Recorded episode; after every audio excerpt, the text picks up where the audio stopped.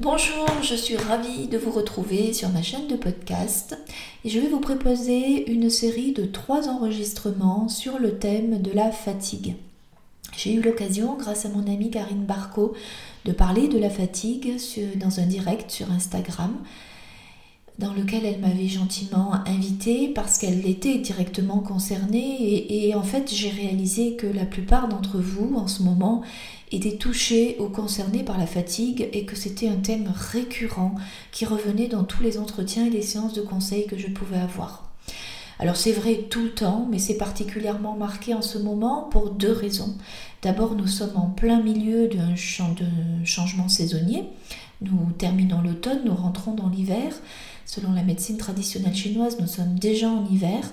Ces, transitions saisonnières, et particulièrement l'automne et le printemps, sont très souvent accompagnées de bouleversements dans l'organisme qui peuvent s'accompagner de fatigue et qui nécessitent donc un accompagnement, voire une anticipation. Donc première cause de la fatigue que l'on ressent en ce moment, la plupart du temps, c'est effectivement ce changement qui a souvent mal été prévu ou pas prévu parce qu'on n'a plus l'habitude de le faire. La deuxième raison, bah, c'est le climat actuel euh, ambiant euh, général au niveau planétaire. Nous, nous êtes en pleine mouvance, dans des, entourés de, d'énergie, de mauvaises énergies, de crainte, de peur, euh, de douleur, de, de tristesse, de deuil à cause de, bah, de cette fameuse épidémie du Covid et de tout ce que ça engendre. Et tout ça, ça engendre une fatigue également. Alors d'abord, qu'est-ce que ça, comment est-ce qu'on peut ressentir les fatigues? Alors traditionnellement, qu'est-ce que j'entends? Du mal à se réveiller le matin, des coups de fatigue dans la journée, un manque général de vitalité, l'impression de ne pas avoir les mêmes capacités intellectuelles ou physiques que l'on avait il y a quelques mois ou quelques années. Ça peut être aussi une espèce de brouillard mental, d'une difficulté à réfléchir, à se concentrer, un manque de résistance physique, on aura du mal à pratiquer son sport habituel ou de monter les escaliers devient plus compliqué. Et puis ensuite, on va avoir euh, d'autres choses qui vont s'installer, mais qui font aussi partie du domaine de la fatigue. L'impression de ne plus y arriver, d'être dépassé, euh, de plus être capable de faire face, euh, une tâche en trop devient quelque chose d'insurmontable, on a encore une chose à faire dans sa journée et on a l'impression qu'on nous demande de gravir l'Himalaya. Et on, a l'impression de voilà d'être complètement dépassé et puis ensuite ne plus éprouver d'enthousiasme, ne plus arriver à se réjouir, même euh, on va avoir des loisirs, des invitations, quelque chose de gai qui se présente et on se sent plus juste plus capable d'y faire face, on n'a plus envie d'y assister, c'est juste une épreuve de plus.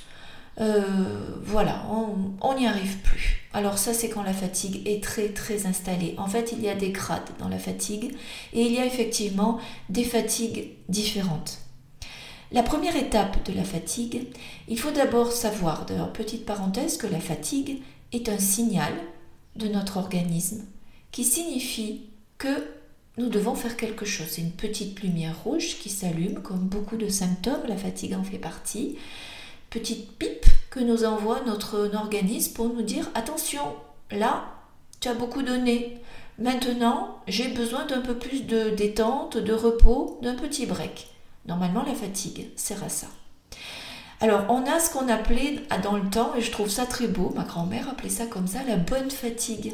La fatigue qu'on a en fin de journée, quand on a bien travaillé, ou euh, qu'on a beaucoup marché, ou qu'on s'est beaucoup dépensé, ça peut être une bonne fatigue après euh, une journée de randonnée, un week-end, ou euh, une, une après-midi de, de, détente à la campagne, et puis on rentre ou au bord de la mer et on est fatigué.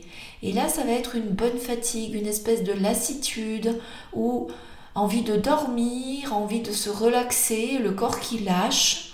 Peut-être on sent ses muscles, mais c'est pas désagréable. Euh, ça, c'est ce qu'on appelle une bonne fatigue. Et là, on a le bon signal d'appel. On s'est bien dépensé ou on a bien travaillé et le corps nous signale que là, ça va être le moment du repos, on a envie d'aller se coucher, on a envie de se détendre et on sent qu'on va récupérer.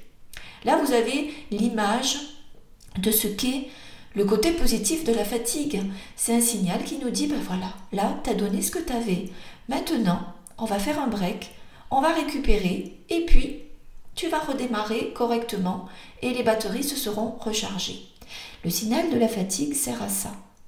Sauf qu'aujourd'hui, qu'est-ce qu'on fait? Aujourd'hui, on doit toujours être sur on. On doit toujours être euh, donner le maximum de notre potentiel. On doit toujours être à fond.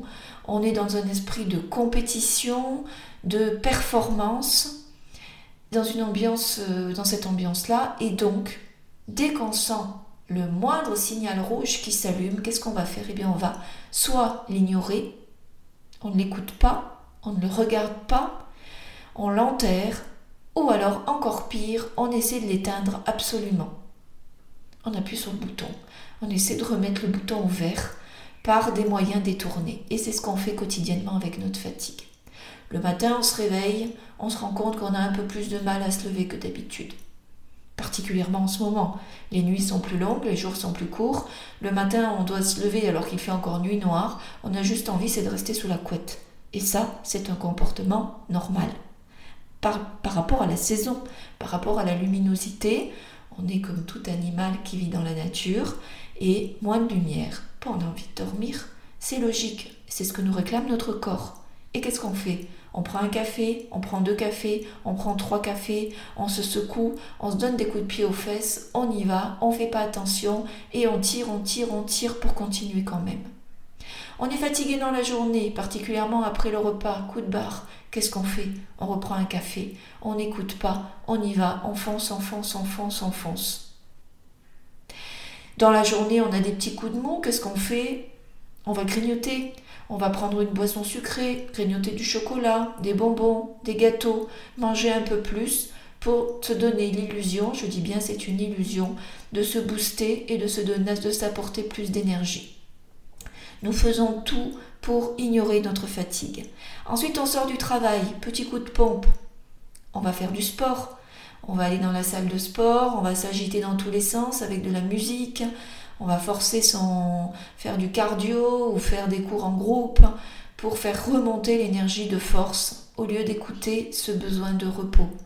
Souvent, le sport, on va le pratiquer plutôt un peu tard parce qu'on sort du travail un peu tard. On rentre à 21h, voire 22h à la maison.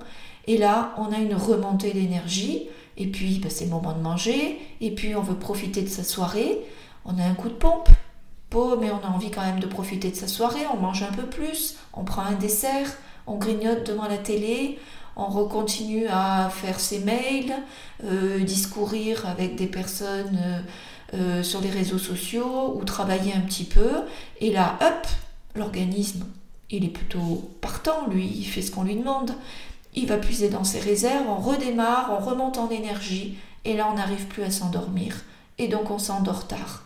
Et on se réveille le matin, on est à nouveau fatigué, et on recommence à se booster, et ainsi le cycle continue. Voilà.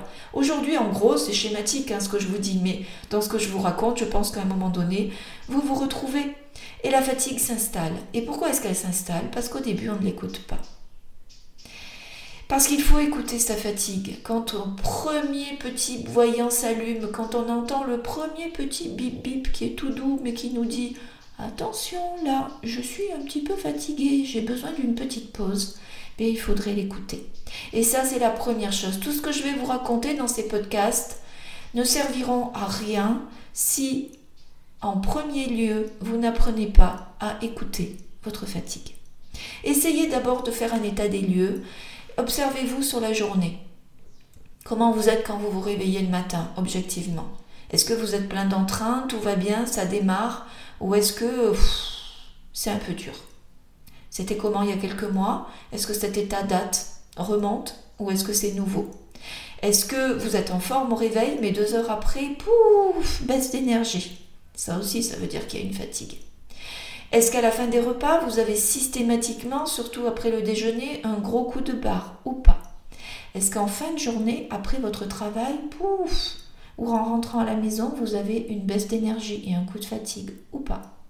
Est-ce qu'il vous arrive dans la journée d'avoir par exemple la vision qui baisse les yeux qui se troublent, c'est pas forcément que les écrans, ça peut être aussi un signe de fatigue. Les yeux qui piquent ou qui démangent, des petites migraines qui commencent à monter ou un léger brouillard mental.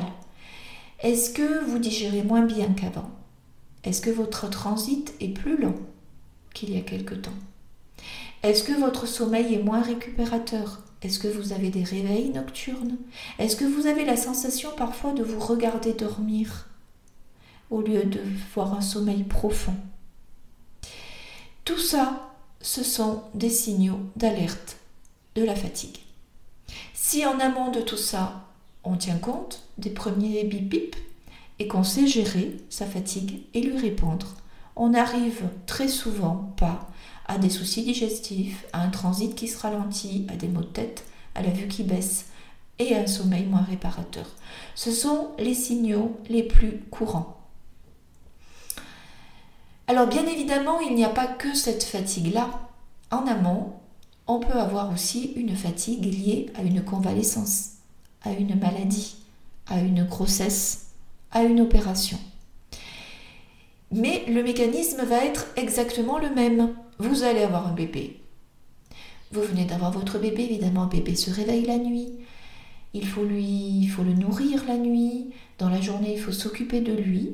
Et là, si on n'a pas pris le pli de se reposer en même temps que son bébé, c'est-à-dire de faire des siestes, des repos dans la journée ou des micro-siestes et de suivre le rythme du bébé, eh bien nous allons cumuler une activité dans la journée, des nuits entrecoupées, et donc la fatigue va commencer à s'installer. Et ensuite on passe au mécanisme suivant. Soucis digestifs, fatigue récurrente, mauvais sommeil qui s'installe, etc., etc., etc. Et à chacun ses symptômes. Ses symptômes. Si vous avez une opération chirurgicale ou que vous sortez d'une maladie, le Covid, quoique là c'est un cas particulier parce qu'on peut avoir des rebonds de, fatigue, mais justement il faut bien bien gérer la fatigue liée au Covid, mais simplement une grippe ou euh, toute autre petite, petite maladie. Une gastroentérite. Voilà, vous, avez, vous êtes fatigué derrière, vous avez une période de convalescence que vous gérez mal, vous reprenez le travail trop rapidement, vous n'écoutez pas votre fatigue, vous reprenez un peu plus de vitamines, un peu plus de café, vous y allez au fond en disant, bon, de toute façon, je vais me remettre. Et là, vous n'avez pas écouté votre corps qui avait besoin d'accompagnement pour se remettre en bonne santé, en bon équilibre et en bonne vitalité. Et là, vous allez Puisez dans vos réserves un peu plus profondément et la fatigue va s'installer. Et là, on va se retrouver en fatigue un peu plus installée avec tous les signaux et les symptômes que je vous ai cités auparavant, mais qui sont d'ailleurs même plus nombreux que ça. Euh, vous pouvez avoir dans les signaux aussi un essoufflement, des personnes qui ont du mal d'un coup à monter les escaliers, qui fument pas, puis qui se rendent compte que oh, plus de difficultés à respirer, plus d'essoufflement, plus de fatigue physique, je pratique mon yoga tous les jours ou tous les deux jours, puis par période, d'un coup, j'ai beaucoup plus de courbatures que d'habitude. Ben, ça, c'est un signal de fatigue. Et, et c'est un signal que la fatigue est en train de s'installer. Voilà, donc que vous ayez eu une maladie, une convalescence, un bébé, que vous ayez eu un gros choc émotionnel, parce que ça aussi, ça fatigue. Vous vivez un divorce, un deuil, vous avez des soucis récurrents au travail ou avec vos enfants, peu importe, vous devez vous occuper de, de, parents ou de proches malades et vous êtes inquiète, inquiet, inquiète c'est très souvent chez les femmes, mais inquiet, euh, soit un gros choc ou soit euh, un stress émotionnel qui s'installe, mais ça aussi, ça demande de, de, gérer cet état et on peut avoir à la suite de ça si on n'écoute pas la fatigue que ça provoque, une fatigue qui s'installe et qui perdure et qui peut s'aggraver de mois en mois et d'année en année et s'installer plus profondément. On parle beaucoup de burn-out. Qu'est-ce que c'est un burn-out? C'est quand on est arrivé au bout des résistances de son corps, qu'on a épuisé toutes ses réserves et que là on est arrivé à une fatigue tellement intense que euh, le corps va lâcher d'un coup. Mais le burn-out, c'est pas forcément à cause de trop de travail euh, ou trop de stress dans le milieu du travail. On peut avoir un burn-out à la suite de stress émotionnel cumulé, de choc émotionnel mal géré. Euh, on peut être maman au foyer et, avoir devoir faire face à un état de burn-out parce que le corps d'un coup se met en reset. Voilà, il est un tout, il n'en peut plus. Il est arrivé au bout du bout du bout. Et je vous garantis qu'on peut mourir de burn-out. Et que les médecins sont complètement euh, face à certains burn-out.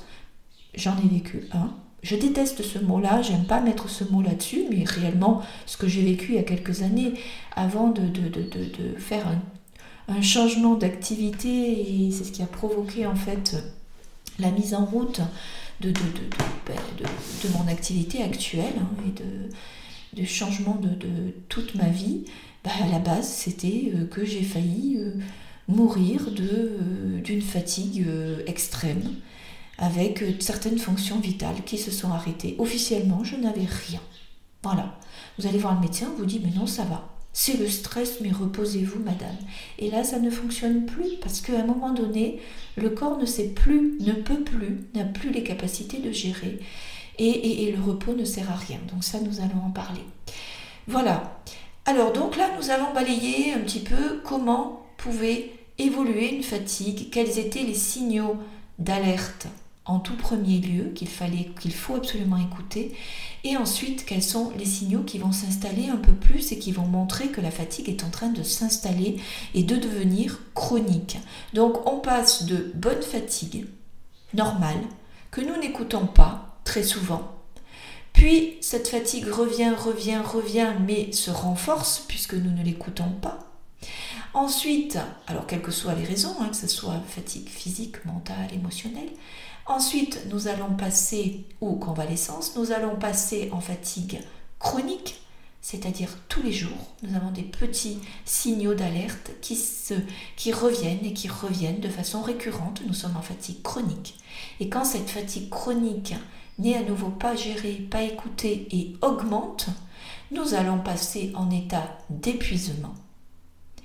Et à la suite de l'épuisement, nous pouvons arriver au bout du bout, effectivement, en état d'effondrement, le fameux burn-out.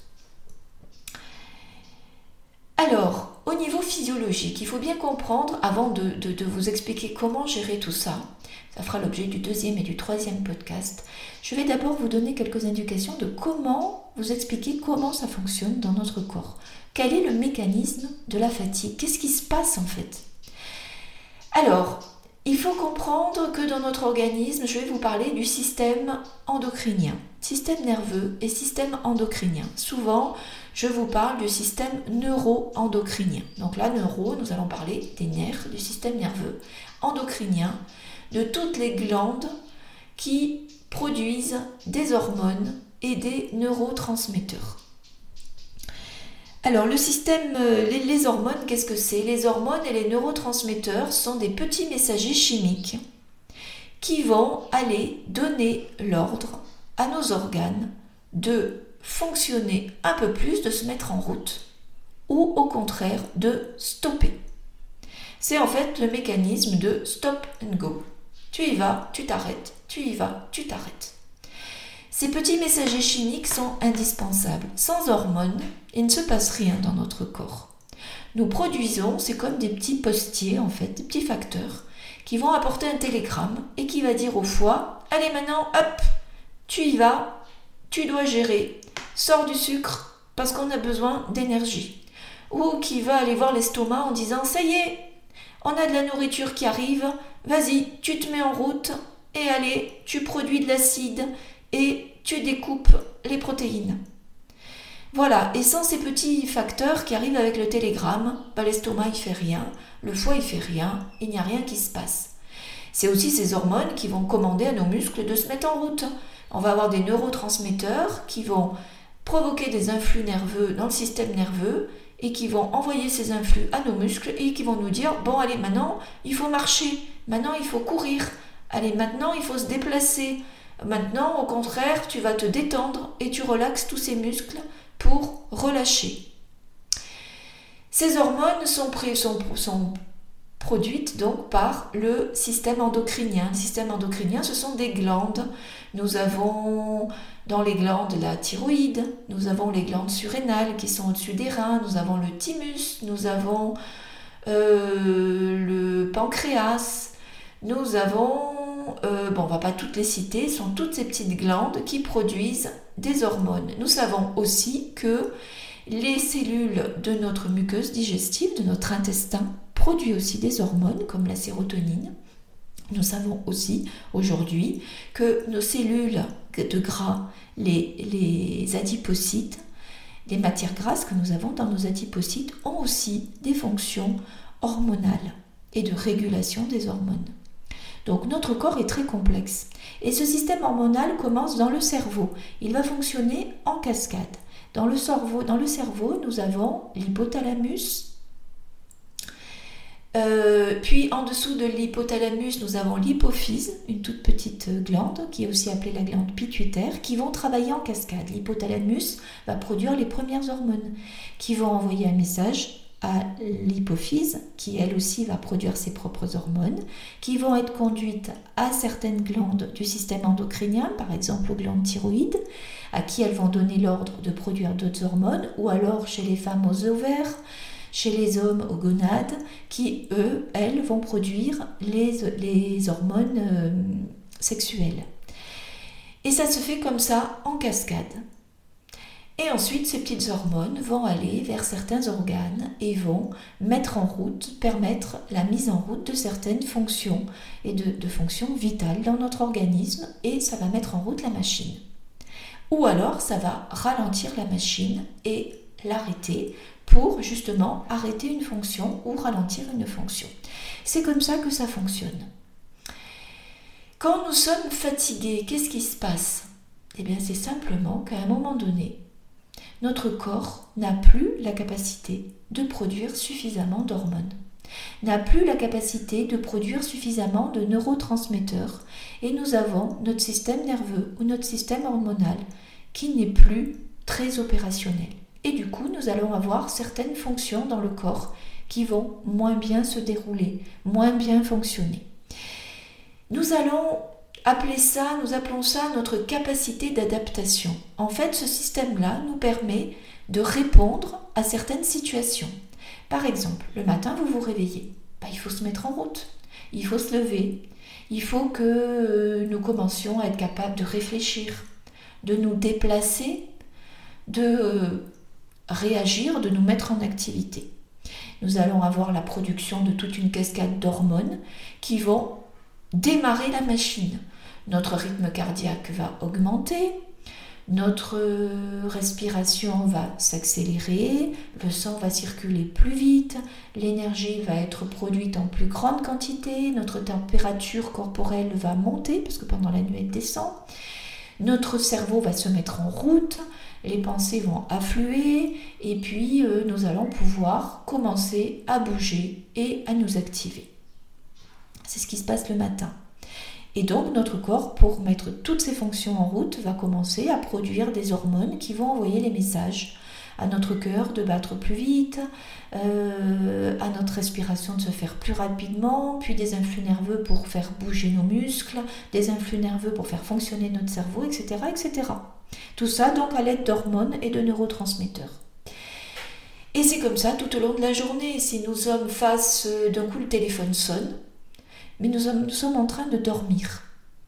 Le bruit va nous réveiller et toute la machine va se mettre en route et nous allons pouvoir répondre.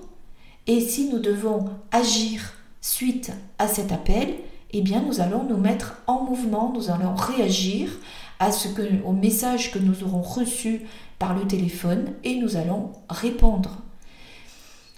répondre à ce message par des actions, par des actes ou par des paroles. Et tout ça nécessite aussi la mise en route en cascade de production d'hormones, de neurotransmetteurs pour que nous puissions avoir une réponse adaptée aux stimuli que nous avons reçus. C'est ce que nous, appelons la capacité d'adaptation. Notre corps s'adapte face à des signaux qu'il reçoit, qu'il gère, qu'il traite et il envoie une réponse. Et nous faisons ça toute la journée. C'est ce qu'on appelle le mécanisme du stress. Le stress, c'est pas forcément en avoir ras-le-bol, plus en pouvoir, euh, être sur les nerfs. C'est pas ça. Le stress, c'est une exagération du stress. Mais la réaction de stress, le mécanisme du stress, c'est simplement répondre par des réactions, par euh, une réponse appropriée à des stimuli que nous avons reçus de notre environnement sonore, euh, émotionnel, euh, de température. Quand nous avons froid, nous sortons, nous ne sommes pas assez couverts eh le mécanisme va être exactement le même. Le corps va mettre en branle tous ces mécanismes-là, bien évidemment qui vont être avec des hormones et des réactions différentes, pour nous faire euh, trembler et faire en sorte que notre température corporelle remonte et puis faire, puisse faire face au froid, au froid pardon, que nous ressentons. Voilà, et ça, c'est aussi un mécanisme de stress. Donc tout ça, tout est normal. Ça demande de l'énergie pour faire face à tout ça. Et ça demande de, mobiliser nos ressources. Et ça demande ben, un travail important vis-à-vis de l'organisme.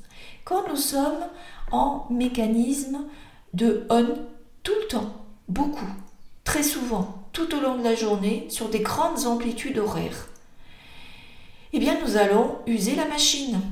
Bien évidemment, si vous avec votre voiture, vous vous mettez à rouler et puis vous faites le tour de la Terre et vous vous arrêtez jamais. Au bout d'un moment, la voiture, elle va beaucoup moins bien marcher. Voire, euh, même si vous remettez du carburant tout le temps, tout le temps, déjà, elle va consommer beaucoup, bien évidemment. Mais euh, elle va s'user très vite et elle va commencer à montrer des signes de fatigue. Quand on est en activité trop longtemps sur la journée, eh bien, on va avoir ce mécanisme qui va s'épuiser. On va produire moins d'hormones, on va produire moins de neurotransmetteurs, on va manquer d'énergie pour faire tout ce travail-là parce que on puise dans ses ressources et nous avons eh bien euh, la jauge du carburant qui descend, qui descend, qui descend. Et pour remplir la jauge, il ne s'agit pas que de manger. Il s'agit aussi de faire des pauses, de se reposer, de se ressourcer. De temps en temps, il faut ralentir la machine. Il ne faut pas être tout le temps sur on. Et tout le temps sur on, c'est pas uniquement être tout le temps au travail c'est aussi être tout le temps sollicité. Je travaille, je marche, je m'active, je rentre à la maison et je continue à être sur mes mails, sur mes SMS, euh, euh, à regarder euh, des vidéos qui me sollicitent ou à m'activer dans la maison. Et puis finalement, mon temps de repos, il est de repos réel, où je relâche, il est très court. Et à force d'être tout le temps sur on, nous allons avoir notre capacité de passer de on à off, stop and go, qui va être amoindrie. Ben oui, parce qu'on est toujours sur on, toujours sur on, toujours sur on. Et finalement, notre corps, c'est pas tant de faire face à ce qui se présente qu'il ne saura plus faire, parce que ça, au bout d'un moment, on va pas le sentir qu'on est fatigué. On va toujours être branché sur on, mais on va plus être capable de passer en off.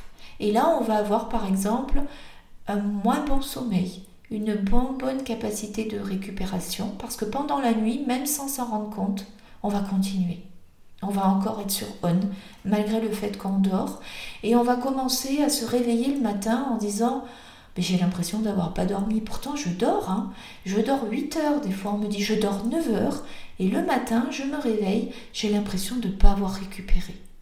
Alors qu'au contraire, quelqu'un qui a une bonne capacité de récupération, une bonne capacité de passer de on à off, peut en un quart d'heure de sieste récupérer de façon incroyable. Parce que il a continué à entraîner son corps à passer de on à off, de on à off. C'est ce que je disais tout à l'heure avec les jeunes mamans. Si on prend l'habitude de se reposer en même temps que bébé, eh bien le corps garde sa capacité d'adaptation et il va être capable de changer rapidement et de passer de on à off, de on à off. Bébé dort, je dors, bébé se réveille, je me réveille, bébé dort, je dors. La nuit, je vais être capable de me réveiller, nourrir bébé, me rendormir au lieu de rester réveillé parce que le corps ne sait plus se mettre sur off. C'est un entraînement, ça. On en parlera de façon pratique dans un podcast suivant pour concrètement qu'est-ce que je fais pour justement garder cette capacité et faire en sorte de ne pas avoir une fatigue qui s'installe. C'est un des trucs qu'il faut savoir mettre en œuvre. Trop de repos ne sert à rien et être sur on tout le temps, mais on s'épuise et du coup on ne sait plus se reposer et récupérer. Voilà, donc ça, ce sont quelques explications sur ce qui se passe dans notre corps. Mais il n'y a pas que ça. Il y a une fatigue insidieuse qui provoque aussi toutes les autres fatigues dont il faut tenir compte parce que ça, nous l'avons tous. C'est le fait d'avoir un corps qui est encrassé. Quand votre voiture fonctionne moins bien, soit elle est âgée, vous l'avez beaucoup, beaucoup, beaucoup fait rouler sans pause. C'est vrai que quand on fait des longues distances, on sait qu'il faut se reposer toutes les deux heures, soit pour se ménager, mais il faut aussi savoir couper le moteur pour lui laisser le temps de refroidir, de se reposer et de redémarrer. Si on fait 1500 euh, km sans s'arrêter avec sa voiture, l'usure et la fatigue du moteur ne sera pas le même que si on a fait 1500 km en s'arrêtant tous les 300 km ou tous les 200 km. Je dis n'importe quoi, je ne sais pas quels sont les standards. Mais bon, s'arrêter régulièrement, laisser reposer le moteur, la voiture s'en trouvera que mieux. Et eh bien c'est pareil pour notre organisme. Faire des pauses régulièrement, c'est important, mais pas que. Si en même temps on ne nettoie jamais son moteur, si on ne fait jamais de vidange, vous allez avoir un moteur qui s'encrasse, vous allez avoir plein de dépôts. Si on ne met pas en plus le bon carburant, puis qu'on a un carburant de mauvaise qualité, on va avoir encore plus de dépôts dans l'organisme. Dans le moteur, pardon. C'est pareil pour votre organisme. Si vous donnez comme carburant des mauvais aliments, qui ne donne pas beaucoup d'énergie, pas la bonne énergie, qui laisse beaucoup de déchets. Votre corps s'encrasse. Si euh, vous ne faites jamais de pause correctement, votre corps ne saura pas évacuer ces déchets parce qu'il a la fonction, notre organisme, il est mieux qu'un moteur de voiture, il a la fonction d'élimination qui normalement fonctionne très bien, à condition de lui demander, de lui aménager correctement des temps de pause, de repos, un bon sommeil pour qu'il puisse faire son travail de nettoyage. Et s'il n'a pas le temps le faire et les bonnes conditions pour le faire, eh bien l'organisme va s'encrasser.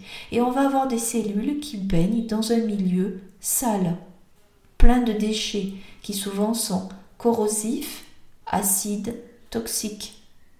Et à ce moment-là, comment voulez-vous produire des bonnes, des bonnes hormones de bonne qualité dans des bonnes conditions? Comment voulez-vous avoir des bonnes sources énergétiques? Ça n'est pas possible. Et donc là, vous avez aussi un facteur important d'installation de fatigue qui augmente au fil des mois et des années et qui devient chronique et qui devient de plus en plus profonde. Donc première piste, c'est notre rythme de vie. Deuxième piste, ça va être le fait que nous ne prenons pas soin de notre organisme, ne lui donnons pas le carburant forcément qu'il faut et surtout nous ne, nous le nettoyons pas, ne lui donnons pas les moyens de se nettoyer, mais nous ne l'aidons pas non plus à se nettoyer. Voilà, donc ce sont ces trois pistes que nous allons explorer dans comment gérer notre fatigue. D'abord savoir écouter les premiers signaux, savoir les gérer, et puis apporter ce qu'il faut à son corps en tant que aliment, source énergétique, et puis aménager le temps nécessaire pour que notre organisme puisse se nettoyer, voire l'aider régulièrement à faire son petit nettoyage pour éviter de se trouver euh, tout encombré euh, et être en taux de toxémie importante. Voilà ce que je voulais vous expliquer sur ce premier podcast. Donc dans le prochain podcast, nous allons parler de rythme de vie, rythme d'activité, rythme de repos. Et dans le troisième podcast, nous parlerons d'éléments un peu plus concrets, de soins, petits trucs et astuces quotidiens pour pouvoir redonner de la vitalité, conserver sa vitalité et renforcer son corps. Je vous souhaite une très belle journée. J'espère que ce podcast vous a intéressé, va vous aider. C'est vraiment le but. Merci pour votre écoute et à très vite.